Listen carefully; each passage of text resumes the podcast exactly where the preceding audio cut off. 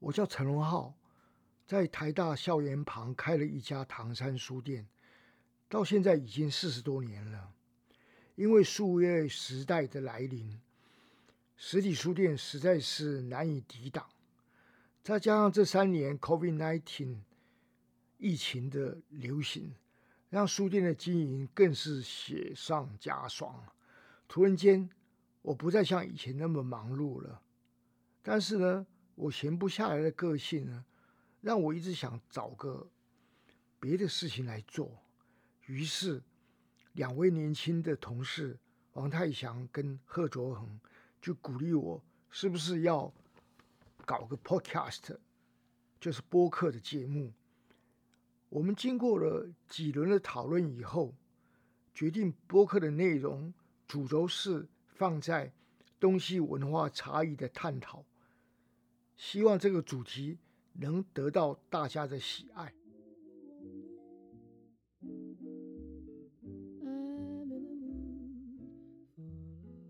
大家好，今天我要说的是从佃农到电商，从佃农到电商。马克思谈到农业社会时期的阶级问题时，用地主、佃农。这两个词来相对应，地主呢代表的是资本家，佃农呢代表着雇佣阶层。那台湾在满清时期一直到日治时期，也同样的经历很长时间的地主与佃农之间的社会阶级的的问题。每当发生虫害或者天候异常，造成农粮欠收时，这种阶级矛盾就特别的被凸显出来。一九四九年国府来台以后，有一连串的土地改革，包括三七五减租、耕地跟着有七天等措施呢，终于呢让佃农成为自耕农，自己做起了主人。确实是缓解了当时社会阶层的矛盾，但是呢，随后呢就工业化的到来，生产工具为之一变，新的工商社会形态让台湾各地的民众不得已前往城市集中，找寻工作机会，农村或者是说乡下。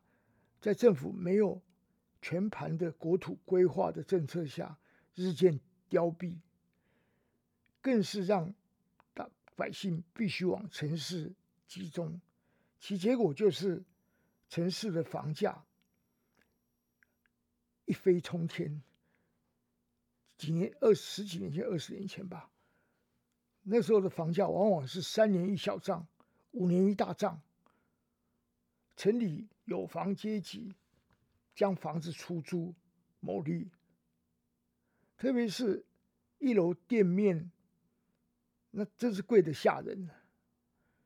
可怜从乡下来城里谋生的工薪阶层、庶民百姓，首先就得面对住的问题，那必须要租房子。如果是一个普通的工人，往往一个月的薪水很大的一部分呢，都要去缴房租了。那如果是开餐厅、开卖店的生意人，那就更可怕了。他得要面对一楼高昂的房租，所以店面的生意人收入的大半呢，首先你就要去孝敬屋主啊。房主啊，于是乎，农业社会时期土地阶级的矛盾搬到了城里面来上演，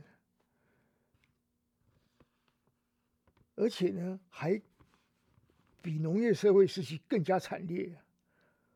我们就姑且称之为屋主与电商之间的阶级矛盾。电商这个词是借用当年马克思佃农的这个词的